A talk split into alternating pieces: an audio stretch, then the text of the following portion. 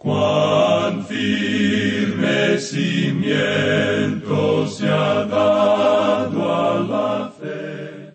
A través de la Biblia, un análisis de la Biblia libro por libro que le ayudará a crecer espiritualmente. Estos estudios fueron diseñados por el doctor J. Vernon McGee. Acompáñenos en este fascinante recorrido a través de la Biblia. La palabra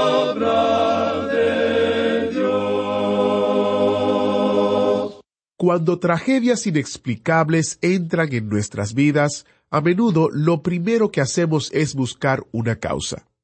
Algunas personas culpan a Dios, otros se culpan entre sí y algunos incluso se culpan a sí mismos. Pero, ¿quién es realmente responsable? Y aquí tiene otra pregunta. Dado que Jesús fue tentado por el diablo, ¿significa eso que podría haber fallado la prueba?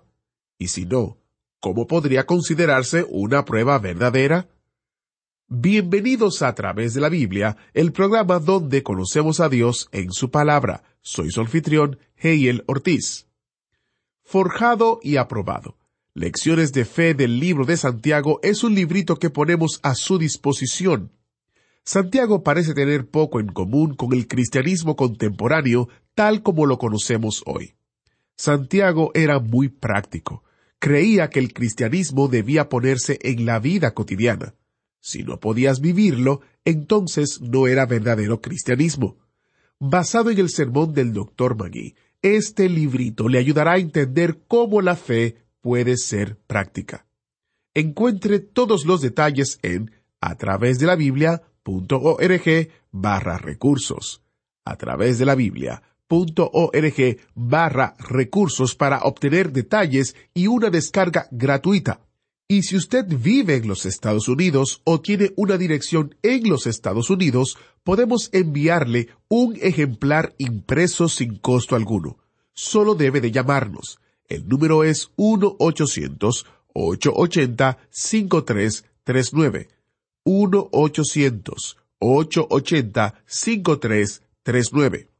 Como saben, no nos es posible enviar recursos fuera de los Estados Unidos. Por eso están disponibles también como descarga gratuita en nuestro sitio web. Encuentre todos los detalles en a través de la Biblia.org barra recursos. Estamos estudiando la carta del apóstol Santiago, y el autobús bíblico nos detuvo hoy en la parada del capítulo 1, verso 13 en adelante, donde estudiaremos la palabra de Dios. Veremos unos versos importantes en el día de hoy, por eso le animo a que se acomode y busque su asiento en el autobús bíblico. Preparemos nuestros corazones en oración para iniciar nuestro estudio de hoy. Padre Celestial, abrimos nuestros corazones a tu palabra hoy y te pedimos que nos llenes con tu conocimiento y tu sabiduría. Mientras estudiamos y escuchamos, te pedimos que confortes a aquellos que están pasando por dificultades, por pruebas o situaciones difíciles que tu palabra restaure y edifique corazones hoy. Ayúdanos a ser más como Cristo. En su precioso nombre oramos. Amén. Ahora busque su Biblia o encienda su Biblia en Santiago capítulo 1, porque iniciamos nuestro recorrido bíblico de hoy con las enseñanzas del Dr. Magui en la voz de nuestro maestro Samuel Montoya. Continuamos hoy, amigo oyente, nuestro recorrido por la Epístola Universal de Santiago. Una vez más, estamos en el capítulo uno de este libro. Apenas habíamos comenzado con la segunda parte que comprende los versículos trece al veintiuno, donde la tentación a pecar no viene de parte de Dios, como expresamos en nuestro programa anterior. Y quisiéramos leer los versículos trece al quince en esta sección ahora. Cuando alguno es tentado, no diga que es tentado de parte de Dios, porque Dios no puede ser tentado por el mal, ni Él tienta a nadie, sino que cada uno es tentado cuando de su propia concupiscencia es atraído y seducido. Entonces la concupiscencia, después que ha concebido, da a luz el pecado, y el pecado, siendo consumado, da a luz la muerte. Esta es una sección muy importante para el Hijo de Dios, como ya hemos visto. Dios prueba a los suyos, pero Santiago aquí nos presenta con toda claridad que Dios nunca prueba al hombre con la maldad y el pecado. Probablemente una traducción más literal de la primera parte del versículo trece es Cuando alguno está siendo tentado, no diga que es tentado de parte de Dios.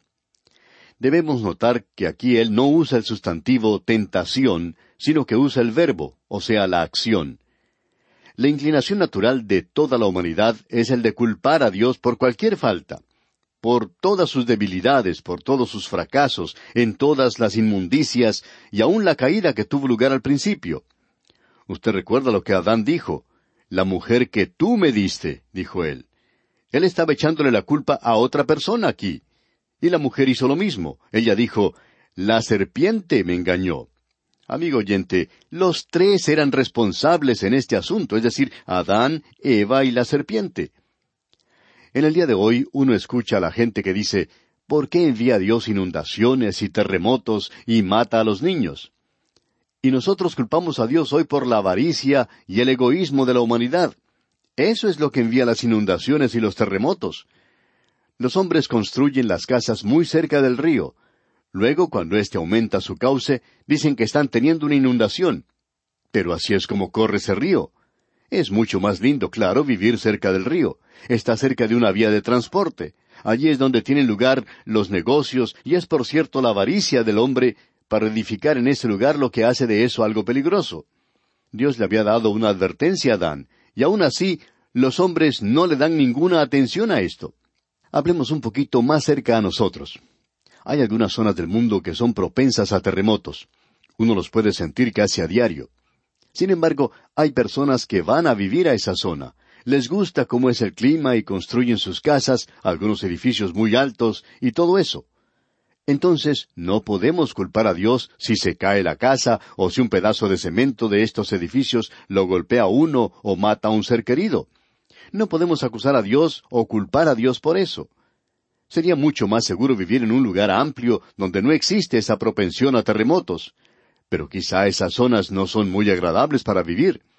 Así es que uno no debe acusar o culpar a Dios cuando la gente vive en zonas propensas a terremotos, y luego uno de estos ocurre porque ya se ha dado la advertencia en cuanto a esto.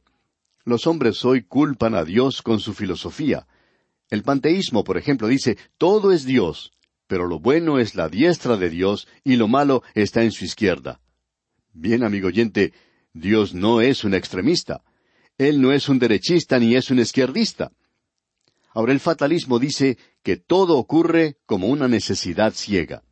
Ellos dicen que si hubiera Dios, lo que está sucediendo es que Él le dio cuerda, como uno de esos relojes que marcan el tiempo por ocho días, y que luego lo abandonó y lo dejó. Ahora, para el materialismo hoy, esta es la explicación. ¿Cuál es el problema con la raza humana?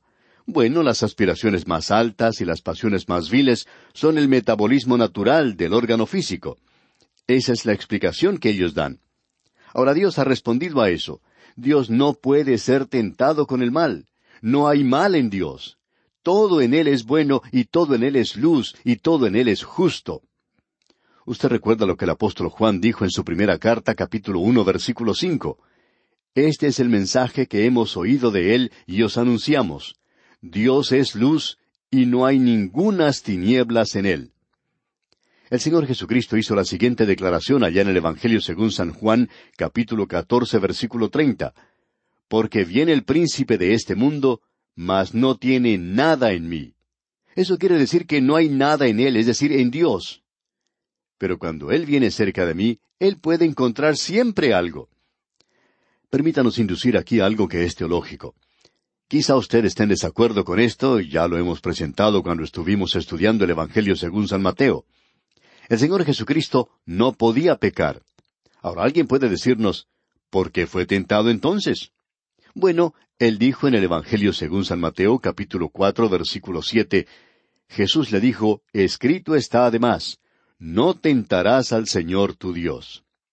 Dios quiere salvarle del pecado, amigo oyente. La tentación a pecar no viene de parte de Dios. Él quiere librar a los hombres. Él nunca usa el pecado como una prueba. Él permite eso, como vamos a ver, pero Él no lo utiliza para nada. El Señor Jesucristo no tenía ningún pecado en Él el príncipe de este mundo no encuentra nada en él. Entonces nos hacemos la pregunta, ¿por qué fue él tentado? Bueno, vamos a expresar lo que pensamos nosotros de por qué de esa tentación del Señor Jesucristo. Él fue tentado para probar que no había nada en él. Después de haber vivido aquí por treinta y tres años, Satanás se acerca a él con esta tentación. La tentación que apela a la personalidad total del hombre, al lado físico, al lado mental y también al lado espiritual. El Señor Jesucristo no podía fracasar, y la prueba o tentación fue dada para demostrar que Él no podía caer, porque si Él pudiera caer, en cualquier momento su salvación y la mía, amigo oyente, podría estar en duda. Porque en el momento en que Él sucumbiera, entonces nosotros no tendríamos un Salvador. Y esto era para probar que Él no podía hacer eso. Permítanos ejemplificar esto con una ilustración un poco casera.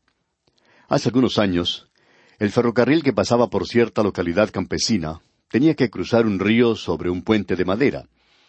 Este río durante la época del verano era algo insignificante, pero cuando comenzaba la temporada de lluvia, hasta un barco de guerra podía navegar en él. Ahora, en cierta ocasión, este río creció tanto que se llevó el puente del ferrocarril. Los ingenieros se hicieron presentes y construyeron otro puente. Esta vez lo hicieron de acero. Cuando su construcción finalizó, los ingenieros llevaron a ese puente dos locomotoras del ferrocarril, las colocaron en medio del puente y allí detuvieron su marcha. La gente de la zona se preguntaba por qué hacían eso los ingenieros. ¿Querían ellos acaso ver que el puente se cayera? Un joven que estaba por allí observando esto se atrevió a preguntar a uno de los ingenieros ¿Qué están haciendo? Y el ingeniero dijo Bueno, nosotros construimos este puente y lo estamos probando. El joven le dijo ¿Por qué? ¿Cree usted que se va a caer? El ingeniero miró al joven fijamente y le dijo, Por supuesto que no se va a caer. El joven le dijo, Entonces, ¿por qué ponen esas locomotoras allí? El ingeniero respondió, Estamos probando que no se va a caer. Ahora el Señor Jesucristo, amigo oyente, fue tentado para probar que usted y yo tenemos un Salvador que no puede pecar, un Dios que no puede ser tentado con el pecado. Y Dios, amigo oyente, no le tentará a usted con el pecado. Ahora Dios permite el pecado. Tomemos por ejemplo a David. En el segundo libro de Samuel, capítulo 24, versículo uno, leemos, Volvió a encenderse la ira de Jehová contra Israel, e incitó a David contra ellos a que dijese, Ve, haz un censo de Israel y de Judá. Hablando francamente, eso era algo pecaminoso. Ahora alguien quizá diga, Dios los tentó a ellos con algo malo. Amigo oyente, es necesario entrar bien en la Biblia para tener toda la historia completa. Y en el primer libro de Samuel uno tiene el punto de vista del hombre. Parecería como si Dios estuviera enojado contra Israel y que él hubiera obligado a David a hacer esto. Pero no es así, amigo oyente. Se nos dice en el primer libro de Crónicas, y aquí tenemos el punto de vista de Dios, en el capítulo 21, versículo uno leemos, Pero Satanás se levantó contra Israel e incitó a David a que hiciese censo de Israel. Ahora, ¿quién fue el que hizo eso? Satanás fue quien lo hizo. Y Dios sencillamente lo permitió. Permitió que David hiciera esto a causa de su ira contra Israel, a causa del pecado de Israel. Pero la tentación a pecar no viene de parte de Dios. Bien entonces, ¿quién es responsable por nuestra tendencia a pecar? ¿Quién causa que nosotros pequemos? Bueno, alguien quizá diga, ustedes ya han destacado esto, es el diablo. Bueno, eso no es lo que nos dice este pasaje de las Escrituras. Observemos una vez más lo que dice este versículo catorce del primer capítulo de la epístola de Santiago. Dice, sino que cada uno es tentado cuando de su propia concupiscencia es atraído y seducido. Aquí estamos hablando en cuanto a los pecados de la carne. ¿Y quién es responsable cuando uno es llevado a hacer algo pecaminoso y de ceder ante la tentación del mal? Dios no es responsable, y el diablo no es responsable tampoco. Es usted, amigo oyente, usted mismo quien es responsable. Cierto hombre se perdió en las montañas hace algún tiempo. Él llegó a un pequeño pueblito, vio a algunos muchachitos jugando en ese lugar. Él se acercó a ellos y les preguntó, ¿Dónde estoy? Él había perdido su camino. No había ninguna señal en el camino o algo que indicara dónde estaba. Uno de los muchachitos le miró sorprendido por un momento y finalmente le señaló con uno de los dedos y le dice, Usted está aquí. Amigo oyente, Dios dice que cuando usted hace esta pregunta, ¿quién me tentó a hacer esto? Dios dice, Usted está allí, es su propia piel, allí es donde está el problema. Cada uno, dice aquí, cada uno. Y esta es una declaración de la individualidad de cada personalidad de la raza humana. Cada uno. De la misma manera en que cada uno de nosotros tenemos huellas digitales diferentes, cada uno de nosotros tiene una naturaleza moral diferente. Todos nosotros tenemos nuestras propias idiosincrasias, nuestras propias excentricidades. Todos tenemos algo un poquito diferente del otro. En cierta ocasión había dos hombres que estaban conversando, y el uno le dice al otro, Todos los que están aquí tienen una peculiaridad. Y el otro le respondió, Bueno, yo no estoy de acuerdo con eso. Yo no tengo ninguna peculiaridad. Entonces el primero que habló le dijo, Permítame hacerle una pregunta. ¿Mezcla usted el café con su mano derecha o con la izquierda? Y el otro respondió, Bueno, lo mezclo con mi mano derecha. Y este otro hombre le dice, Ya ve usted, esa es su peculiaridad, porque la mayoría de la gente lo hace con una cuchara. Amigo oyente, todos nosotros tenemos nuestras peculiaridades. Una persona puede ser tentada a beber, otro puede ser tentado a comer demasiado, otra persona puede ser tentada en el ámbito del sexo. El problema siempre se encuentra con el individuo.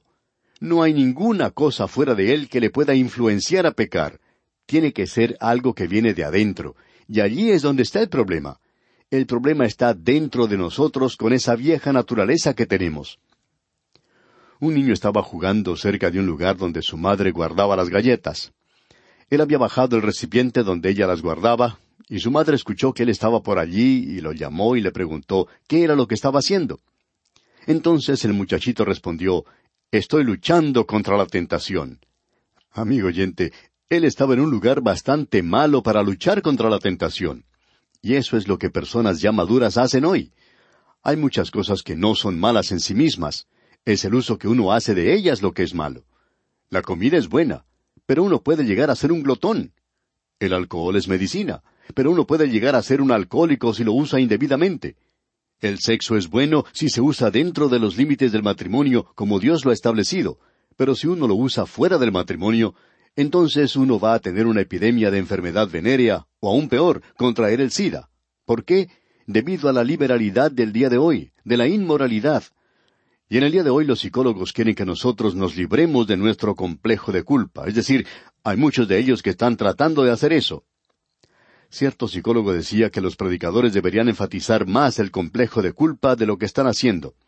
Él decía que un complejo de culpa es tanta parte de uno como lo es el brazo derecho, que uno no puede librarse de esto.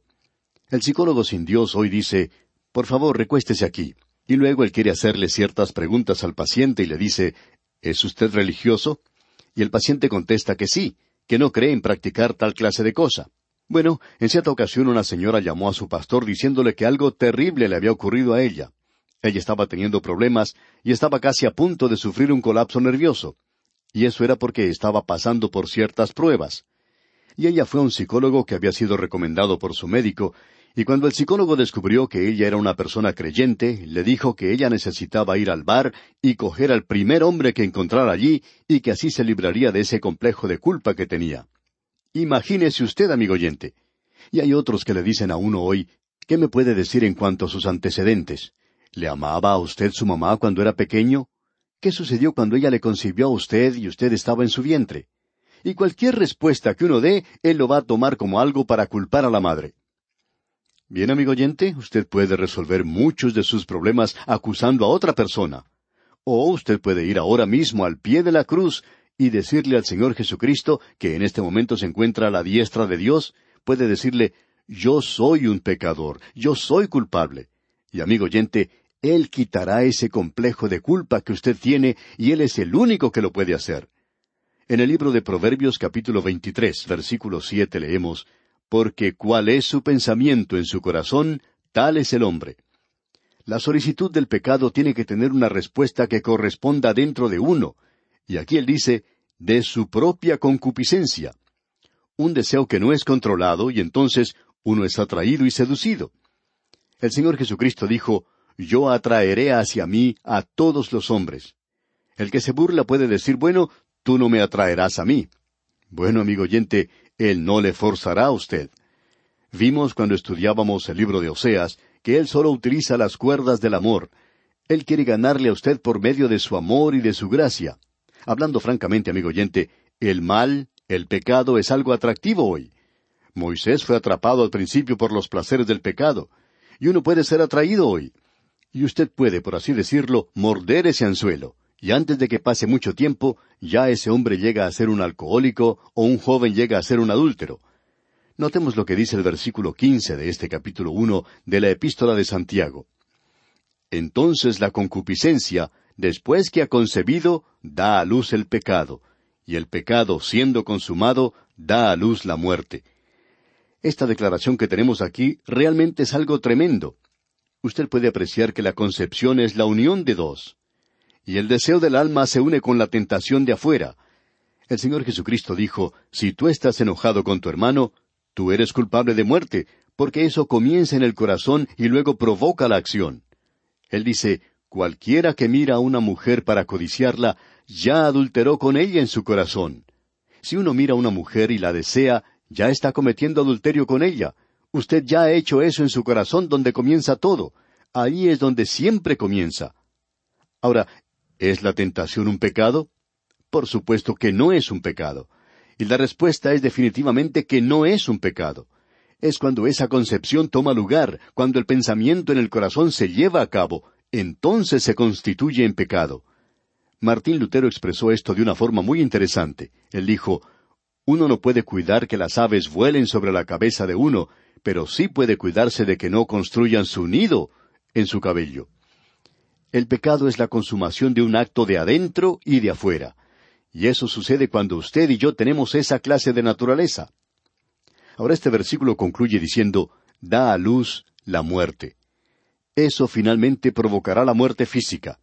Solo es necesario preguntarle a una persona alcohólica en cuanto a esto. Esto traerá una muerte espiritual y traerá una muerte eterna. El pecado perpetuo y de hábito nunca tiene una línea de comunicación con Dios. Y entonces surge la pregunta, ¿puede pecar un hijo de Dios? Y la respuesta es que sí, sí puede pecar, pero nosotros debemos comprender que Dios nunca utiliza eso para nada. Bien, amigo oyente, no hemos finalizado con esta sección de ninguna manera. Vamos a comenzar avanzando un poco más rápido, Dios mediante, a partir de nuestro próximo programa. Pero queríamos observar esto aquí porque Dios nos presenta esto aquí al nivel de nuestra propia vida. Y Santiago nos está demostrando que esta moralidad tan fácil que tenemos ante nosotros en el presente, esta forma tan ligera y descuidada de observar el pecado hoy, que Dios no tiene parte alguna en eso. Dios juzgará eso. Él dice que hará sencillamente eso, lo va a juzgar. Y aquí nos detenemos por hoy. Será pues hasta nuestro próximo programa. Es nuestra oración que Dios le bendiga ricamente. ¿Fue de ayuda para usted el estudio de hoy? ¿Desea enviarnos algún comentario de lo que ha estado escuchando? Entonces escríbanos, no espere más. Nuestro correo electrónico es atv@transmundial.org. atv@transmundial.org. Si desea recibir las notas y bosquejos de lo que estamos estudiando, suscríbase gratis en nuestra página en Internet, a través de la Biblia.org barra notas, a través de la Biblia.org barra notas.